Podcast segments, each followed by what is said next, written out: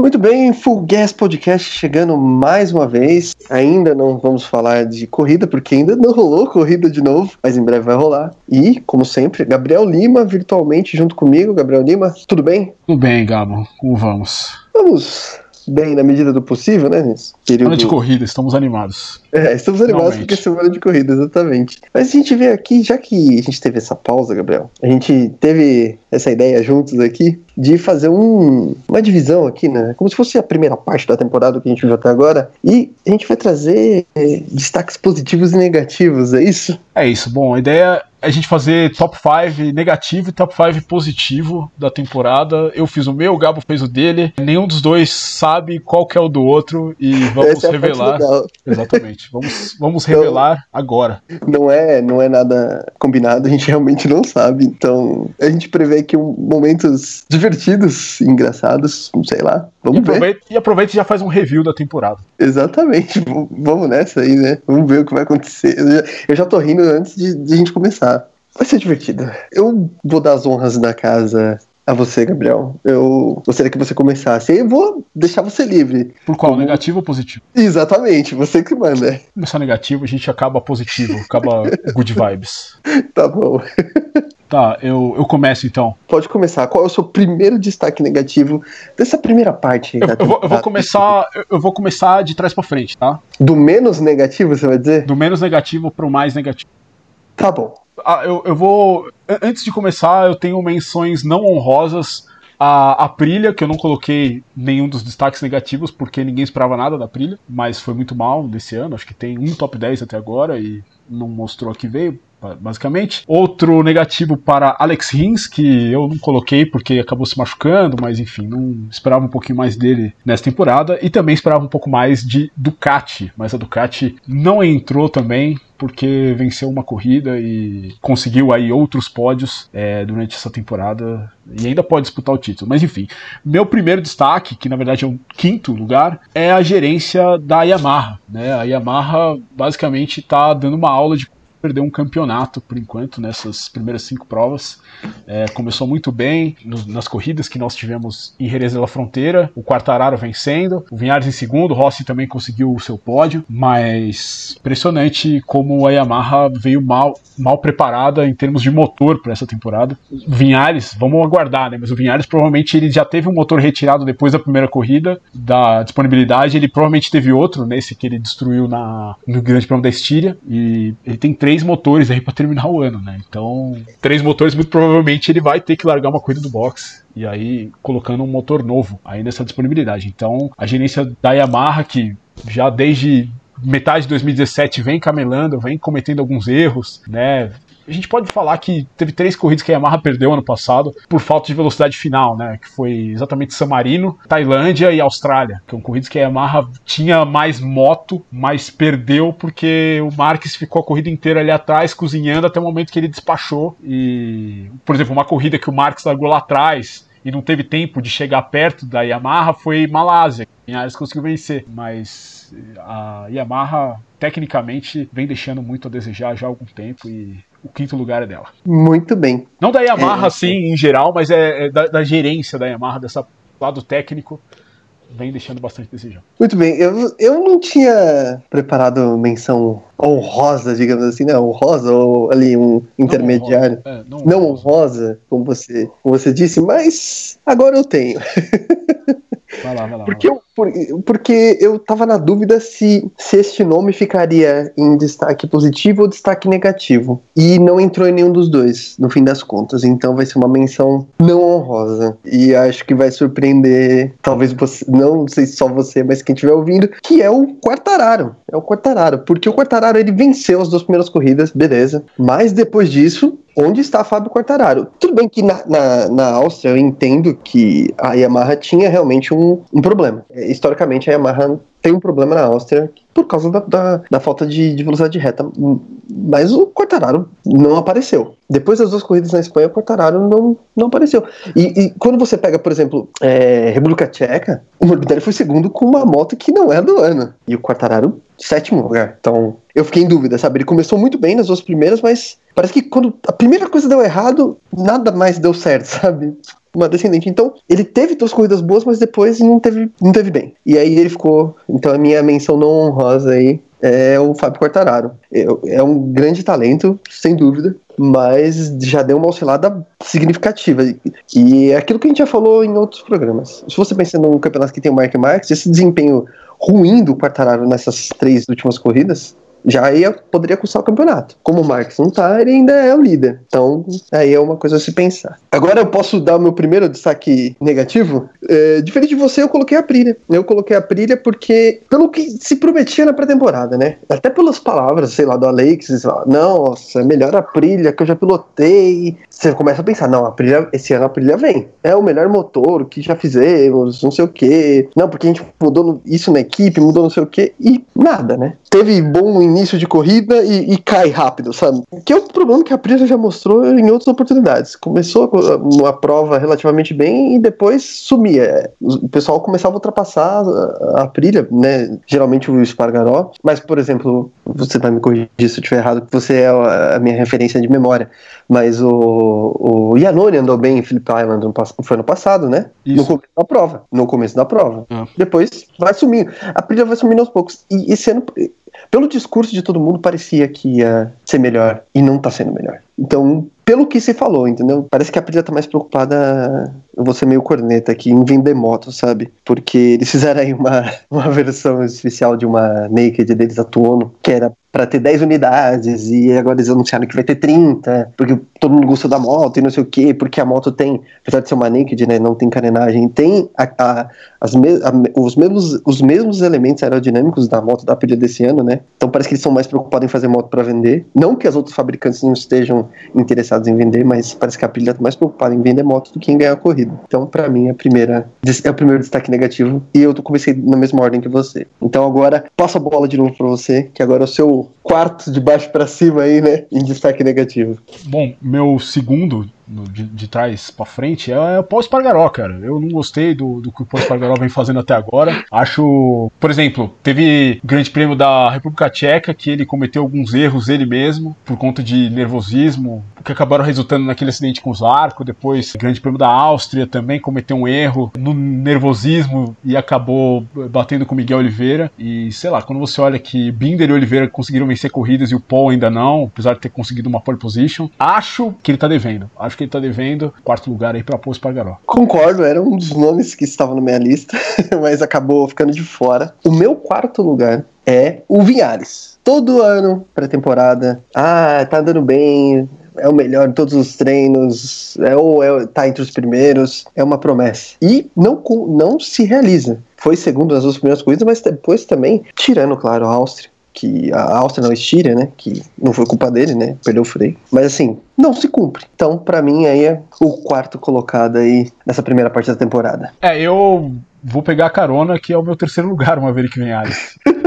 é, o Maverick Vinhales, ele é um cara que eu já falei aqui em episódios passados, ele me lembra muito o Max Biaggi. O Max Biaggi, ele sempre era, no começo dos anos 2000, favorito no papel, um dos favoritos no papel, assim, que podia, é, era, é o cara a desbancar o Valentino. E o Biaggi, de fato, fazia uma ou outra corrida que você falava, porra, belíssima prova, tal. No geral, é igual o Vinhales, cara. É o cara que, sabe, chega, chega na hora da corrida, o cara não mostra, sempre é tem algum problema, é o pneu, é alguma coisa, sabe? E tem uma hora que você olha e você fala, pô, não é, entendeu? Não é. E o Vinhales, ele me lembra um pouco o Biaggi nesse aspecto sempre treina muito bem, como você falou, mas tem corridas aí abaixo da crítica muitas vezes esse ano mesmo. Tem sido superado sempre aí pelos seus companheiros aí, conseguiu uma pole position, mas Quartararo e Rossi aí, principalmente, eu acho que o Vinhales até agora ele não conseguiu ser melhor em amarra em nenhuma corrida, certo? terceiro lugar aí pro Maverick Vinhares. É isso mesmo, ele não conseguiu ser a melhor Yamaha em nenhuma corrida. Que coisa, hein? O, eu fiquei na dúvida, na verdade, quando eu coloquei o, o Maverick em quarto, eu fiquei em dúvida se ele seria o terceiro ou o que eu vou citar agora, que é o Sr. Danilo Petrucci. Tá abaixo do que eu esperava, sabe? E eu acho que ele tocou o foda-se. Então, vou, vou falar. Sabe? Ah, não vou ficar mesmo? Então, quer saber? Sabe, tá destemperado. Teve aquela, aquele episódio com, com o Alex Spagaró de ficar bravo, mostrar o dedo meio, não sei o quê. E tá andando mal, sabe? Então parece que tipo, pra ele tanto faz. Isso mostra meio que uma falta de, de profissionalismo, sabe? Sim. Faz a sua parte, sabe? Até para você ter ritmo pro ano seguinte, sabe? Tipo, ele vai pra uma moto que provavelmente vai andar bem ano que vem, sabe? Termina uma história faz o seu direito, sabe? E eu acho que ele tá tocando foda-se. Então, é um dos meus destaques negativos, é o terceiro aí, Danilo Petrucci. É, Danilo Petrucci é. que é meu segundo, na verdade, curiosamente. Na verdade, eu, eu, discordo um pouco da tua justificativa. Eu acho que eu, eu, não acho que ele não tá nem aí. É, ele tá sob muita pressão. Petrucci já há algum tempo. E, sincero, a parte de umas três corridas no ano passado, ele não entregou. Ducati meio que trocou o gato por lebre, trazendo o Petrucci da, da Pramac. Eu, eu estou vendo esse ano a parte, a segunda parte do, do que a gente viu na segunda metade da temporada do ano passado, que é o Petrucci apático lá atrás, é, sem ritmo para lutar por pódio, sinceramente, eu tô vendo é mais do mesmo do Danilo Petrucci. Eu acho que ele não se acerta. É estranho até uma, uma coisa, Gabo. Se, se a gente for pegar, historicamente, o Petrucci ele não se dá bem na pista que é a melhor pista da Ducati, que é a Áustria. O Danilo Petrucci nunca foi bem na Áustria. Não dá, não, não dá. Eu acho o, Petrucci realmente não, não, não, podia ficar. Acho que uma combinação muito louca de fatores fez ele, ser, fez ele subir para a Ducati. É, ele até fazia algumas corridas boas de Pramac, mas realmente na equipe de fábrica da Ducati deve muito e bem devendo muito nesse ano. Com a Ducati GP20 é o pior piloto disparado da Ducati, né? Podia até ser substituído antes né, do, do final da temporada, porque não tá mostrando, não, não disse porque saiu de casa ainda.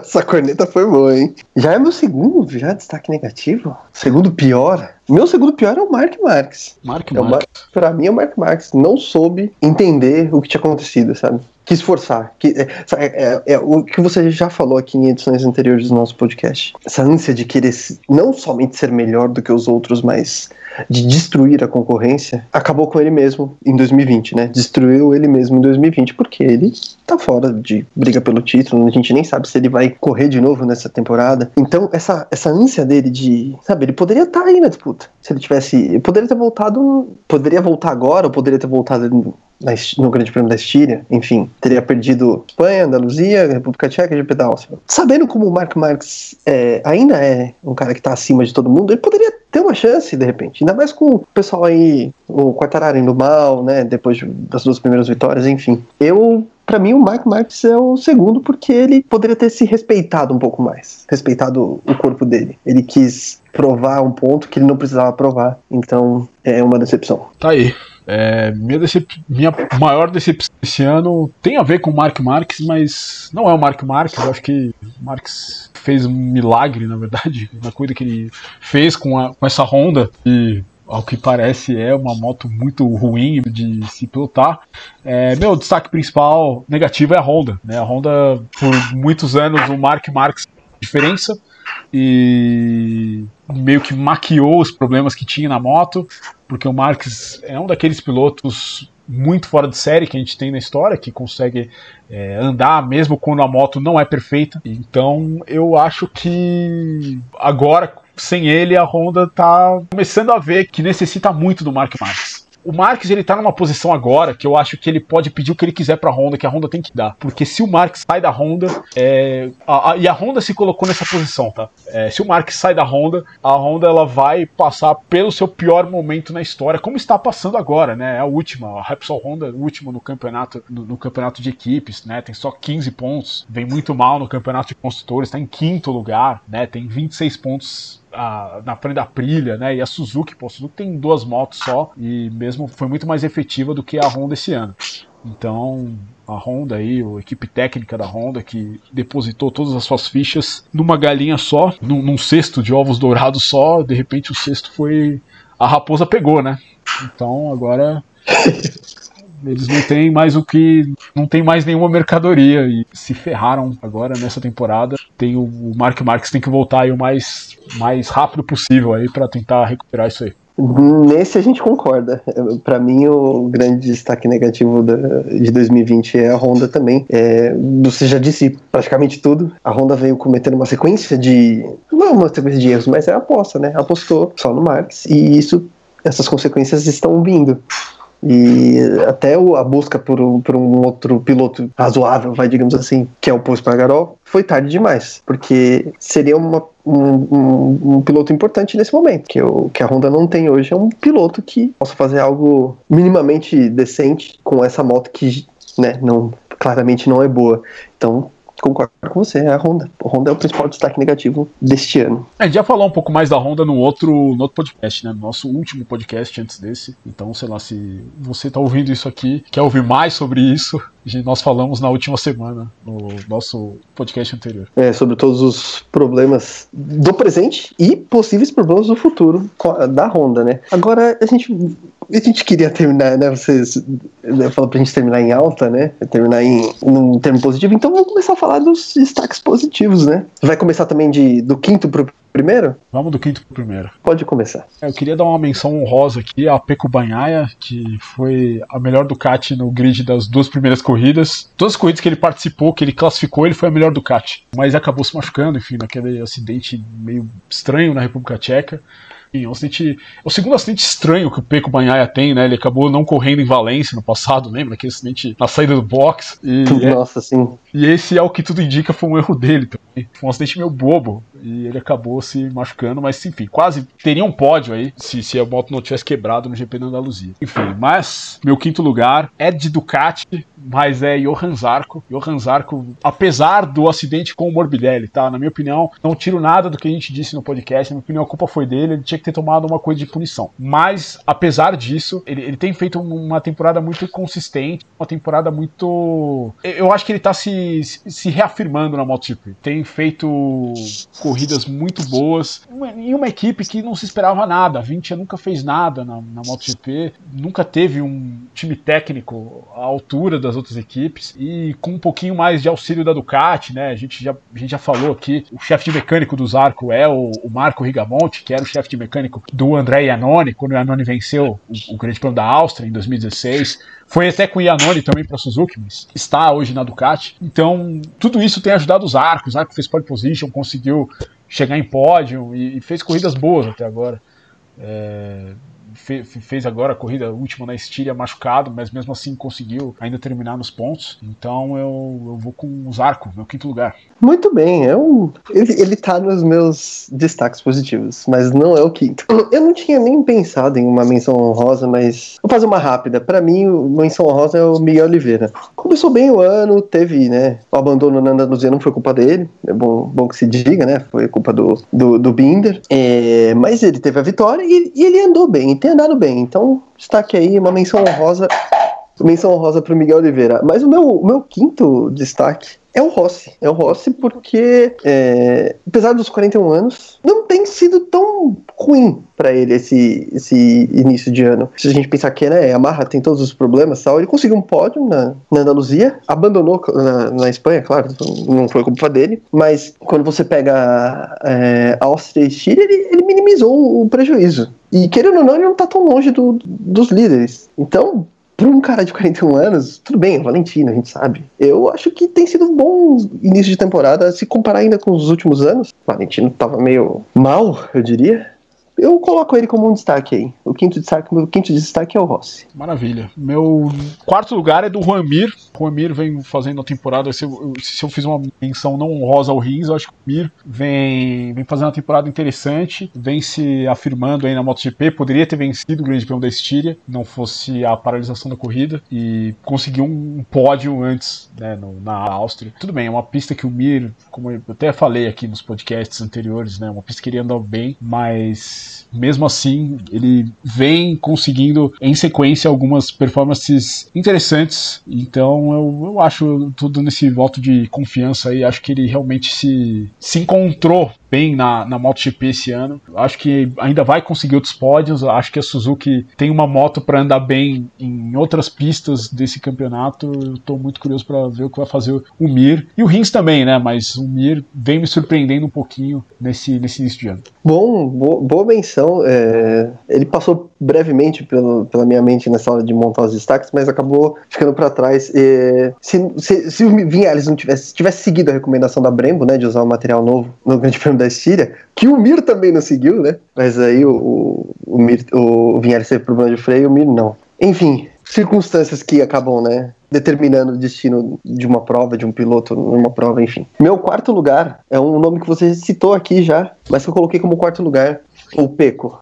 Para mim, o Peco é um destaque. Por mais que ele tenha se machucado, no tempo em que ele esteve na pista, ele mostrou muito valor. Ele mostrou. Tanto que, querendo ou não, ele. Assim, o que se diz na imprensa internacional diz que uh, ele já renovou, só não sabe em que equipe ele vai ficar não sabe se ele fica mais um ano na, na Pramac ou se ele vai para a equipe oficial junto com, com o Miller. Mas é um cara que mostrou valor, é o que você disse, andou bem, se classificou melhor, foi melhor do CAT nas duas primeiras provas do ano, tinha um pódio certo, e aí se machucou. Mas é um, um, um piloto que eu, que eu acompanho, né, que eu tenho acompanhado com mais atenção e, e eu acho que ele é bastante promissor ainda.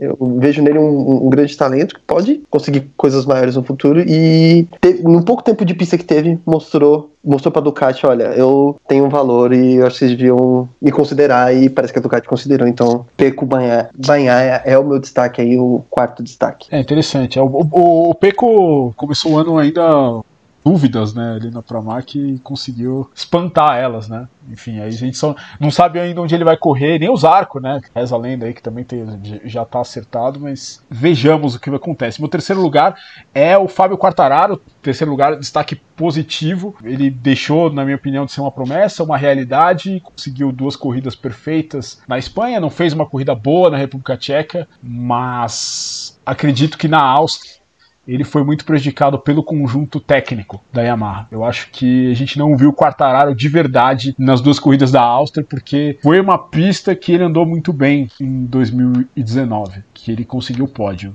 Espero agora o Quartararo muito mais forte nessas duas corridas de Misano. Misano é uma pista boa para Yamaha, é uma pista boa para o Quartararo, então eu ainda acho que o Quartararo ele tem um pouquinho mais de controle nesse campeonato, ainda confio mais nele do que no resto, apesar da gente ter o, o, top 10 aí em 35 pontos, é o top 7 em 25 pontos. O Quartararo em terceiro, acho que fez duas corridas, duas excelentes corridas na Espanha e pode ainda fazer outras corridas como essa, corridas dominadoras até o final da temporada. Teria sido muito duro com o Fábio Quartararo, então? Eu acho que sim.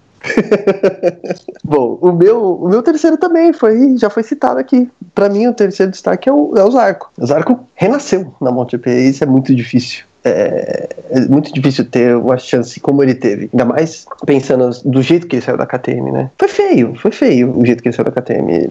De repente, se ele tivesse tido um pouco mais de paciência, poderia ser ele agora vencendo corridas. Mas, é, às, às, vezes é difícil esperar, não dá para saber realmente. Ele fez o que, sei lá, não sei poético aqui, ele fez o que o coração dele mandou na época. E aí saiu, mas ele teve uma segunda chance, que começou já no ano passado, né? Quando ele foi ali substituir o Nakagami, andou bem, uma Honda defasada, e chegou a ser especulado como o como companheiro do Mark Marques para esse ano, que acabou não, não, se concretizando, acabou o Alex Marques indo, enfim. E esse ano você, putz, o Zarco na 20, não vai dar nada. O cara tá andando bem. E provavelmente, como você falou, já está garantido para o ano que vem. Não sabe onde ainda, mas dentro da estrutura do CAT. Então, é um. Renasceu, para mim, é um terceiro destaque.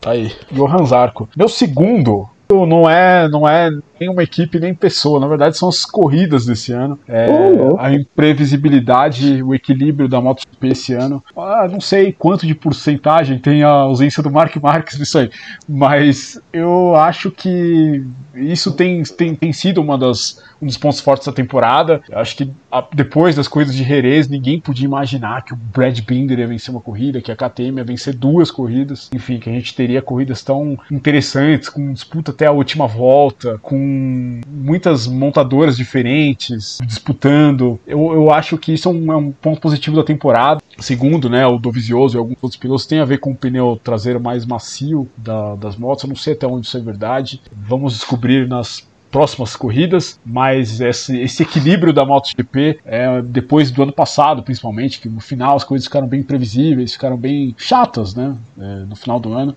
é, é, muito positivo. Então eu fico, esse é o meu segundo lugar, esse o equilíbrio e previsibilidade das corridas desse ano. Eu fiquei surpreso com esse, eu não, eu não esperava isso, eu confesso. Eu esperava você falar um piloto, uma equipe, mas não esperava essa, essa me pegou de surpresa, é um bom ponto. Mas já em nenhum momento passou pela minha cabeça destacar esse ponto. É, meu segundo lugar é o Binder, para mim é o Binder. Oscilou muito, né, antes de. Nas coisas na Espanha ele oscilou muito, mas mostrou é, potencial um potencial que, pô, de certa forma, surpreendente, né, para quem tá chegando agora na, na MotoGP. E a vitória dele na, na República Tcheca foi vitória digna de um, de um veterano, né? Soube esperar, o, não, não se afobou em nenhum momento, fez o que tinha que fazer, quando ultrapassou, manteve a tranquilidade, venceu como, como um piloto que já tá como se tivesse anos na MotoGP. E na, nas corridas na Áustria ele acabou tendo né, um, pouco de dificuldade em classificação e tal, mas esses pilotos que, que chegaram recentemente parece que é o cara com mais potencial de,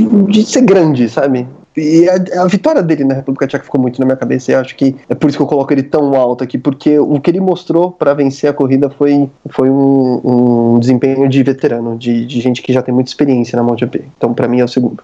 É exatamente o que eu estava citando no pós-Pargaró antes. Eu, foi, algo que faltou no pós-Pargaró, né? Nessas, nessas corridas agora. Teve em alguns momentos em possibilidade de vencer e não, não conseguiu. Mas enfim, meu primeiro lugar positivo, eu vou englobar muita coisa com um lugar só, que é a KTM.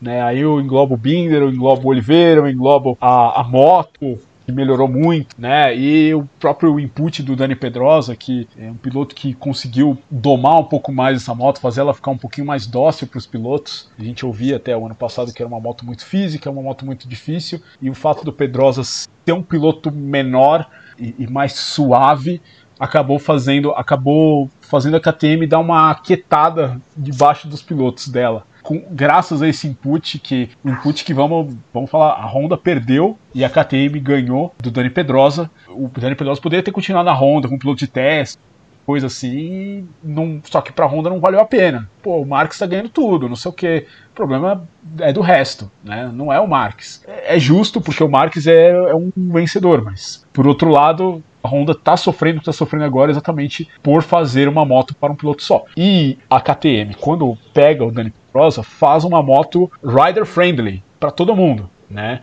Uma moto V4, enfim, um chassi tubular, uma suspensão diferente, ela você conseguir fazer tantos pilotos diferentes serem rápidos, é muito interessante isso. É muito interessante. A Ducati mesmo, quando tinha ali o seu chassi de treliça e o chassi de fibra de carbono na época do Case Stoner, só Stoner andava. Ninguém conseguia andar. O Loris Capirossi não conseguia, o Nick Hayden não conseguia. O Melandri, como a gente falou já. É, Nossa, o Melandri foi... foi. Fez uma temporada péssima. Então, quer dizer, a, KTM tá fazendo, a KTM tá, tá reescrevendo a história do MotoGP, na minha opinião, nesse início de temporada.